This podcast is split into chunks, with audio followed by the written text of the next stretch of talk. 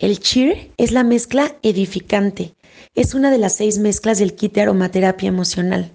Está hecho de cítricos y especias. Los cítricos siempre nos van a llevar a un lugar más alto, más luminoso, nos van a clarificar la mente, nos van a tranquilizar, pero también nos van a animar, siempre van a, eh, ayudar a nuestro estado de ánimo, nos pueden eh, como que aclaran, despejan. Y las especias, digamos que fortalecen, eh, activan, hacen que corra la sangre por nuestras venas, estimulan como que le dan ese calorcito al cuerpo para que se sienta vivo, esa circulación, esa actividad.